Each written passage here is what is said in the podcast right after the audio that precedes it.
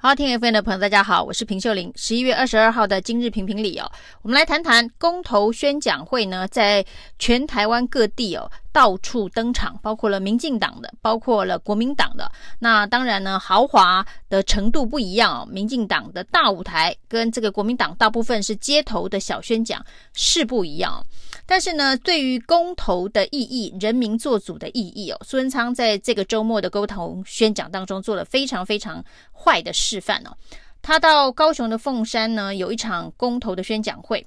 反瘦肉精联盟的李建成呢，到了现场拉布条，说呢不要进口瘦肉精哦。那反瘦肉精来猪开放进口。那李建成拉了这个布条之后呢，苏贞昌呢大声的说：“你不要到别人的场子来乱了。”那当然，苏贞昌都说话了。那警方当然立刻的出手要拉走李建成哦。那在拉扯的过程当中呢，还发生了这个见血的事件哦。李建成的手肘被弄伤了。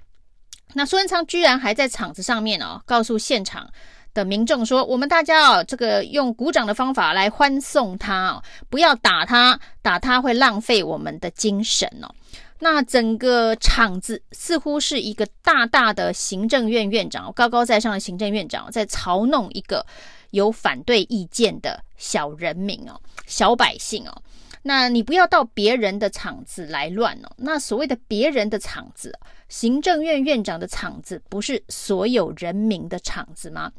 过去呢，蔡英文总统告诉大家说，这个民进党执政会谦卑、谦卑再谦卑哦。如果呢，人民有不同的意见要表达，拍桌子拍一次听不到，可以拍三次哦。那这当然已经成为一个民进党执政之后的笑话了。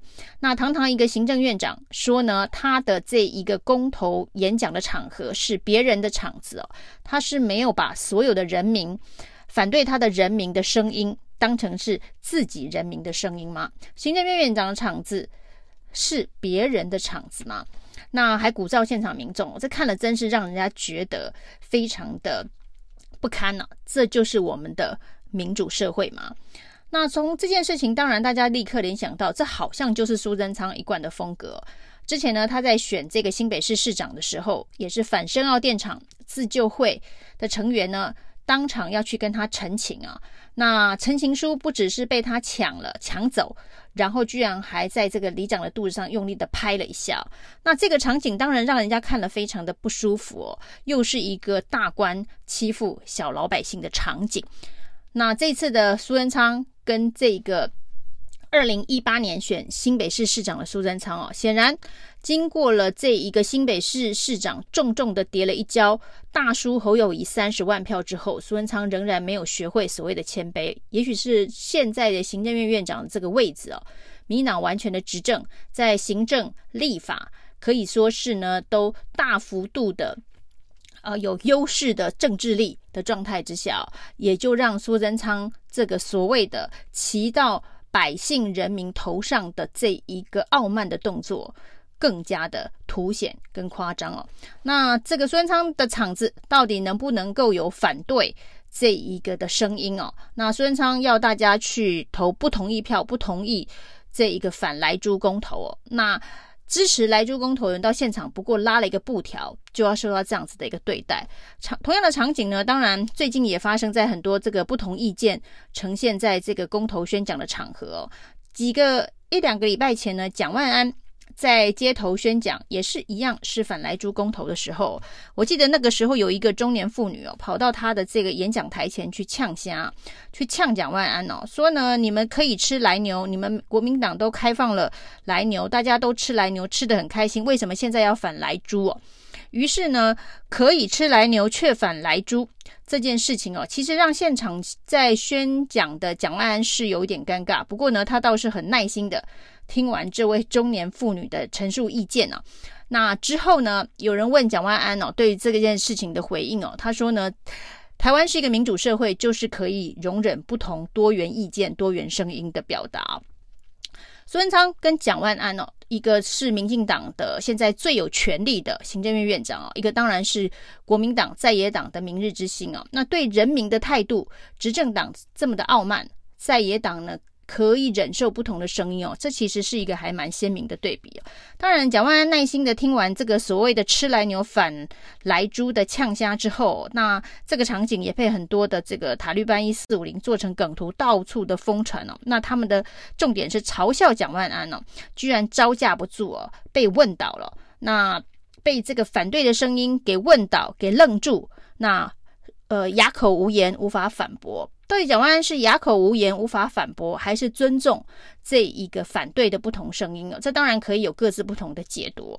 那至于苏贞昌看到了那一个反对瘦肉精莱猪进口的这一个布条，我们不要瘦肉精的布条，对苏贞昌来讲啊，是这一个把人架走，然后鼓噪欢送呃的一个场景啊，是胜利，还是蒋万安耐心的听完这位中年妇女不同的声音是民主的胜利哦，这当然大家各自心中会有一把尺哦。那如果觉得就民主是可以容忍不同声音、不同意见，那不管你是用什么样子的一个方式表达的话，那这场这个核四有关于重启核四的公投辩论会上面，黄世修当然用了比较强烈的字眼呢，去杠上台电的核电处的处长徐永辉，那甚至说呢，他要告他。告发他这个渎职哦，如果呢，他过去这个盖核四的时候说很安全，现在呢又觉得核四不安全哦，那他认为这是一个犯罪的自白，他要告发他渎职。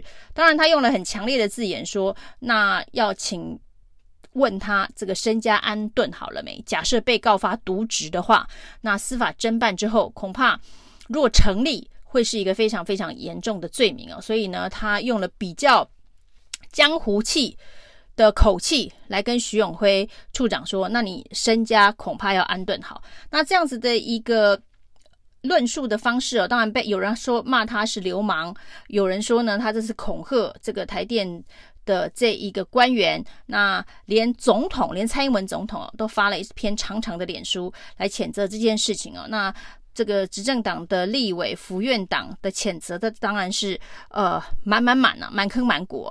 但是看到苏贞昌对待李建成哦，倒是没有一个人吭声哦。那李建成的布条被用这个优势警力给抬出去，然后呢还鼓噪现场的群众一起嘲讽他这样子的一个作为哦，大家没有感觉哦。那对于黄世修在辩论会上面呢呛徐永辉哦，倒是民进党整体动了起来哦。这个执掌到底有多傲慢哦？其实还有一个指标性的人物，当然是陈时中哦。那柯文哲最近评论陈时中说他是一匹天下无难事哦，你问他要不要负责任，他就是政治责任我都负哦。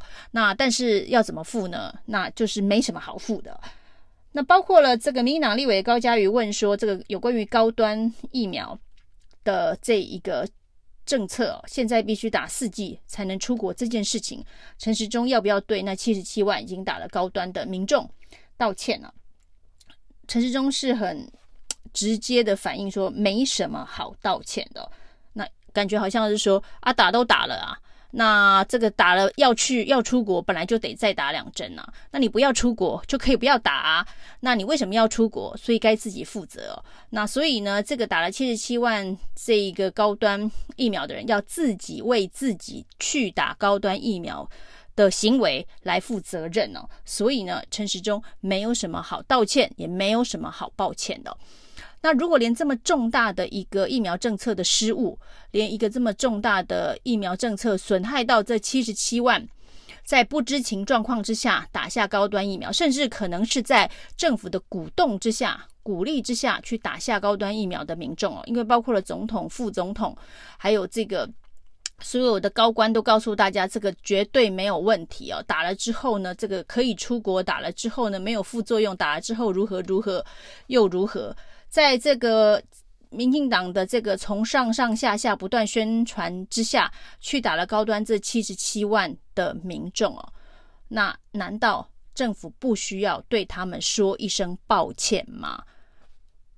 不要说负政治责任好了，这是一个错误的决策。那错误的决策没有负起政治责任也就罢了，连说句道歉都这么难吗？没有什么好道歉的。那这就是这个政府傲慢的最极致表现哦。以上是今天的评评理，谢谢收听，谢谢收听。请继续关注好好听 FM，并分享给您的好朋友。